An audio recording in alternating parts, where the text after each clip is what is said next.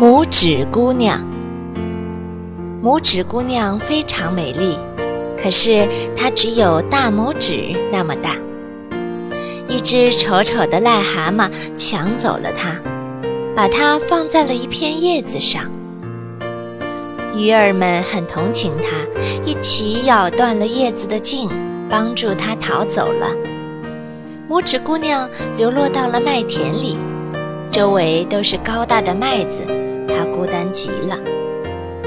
冬天来了，好心的田鼠大婶收留了这个可怜的小女孩。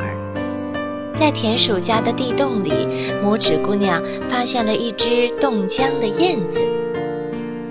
拇指姑娘用树叶给燕子做了一条被子，燕子很感激她。鼹鼠是田鼠大婶的邻居。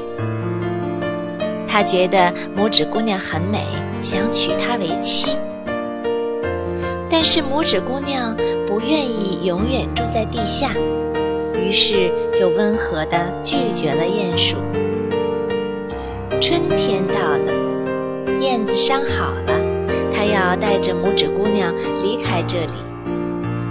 燕子带着拇指姑娘飞过高山，飞过树林。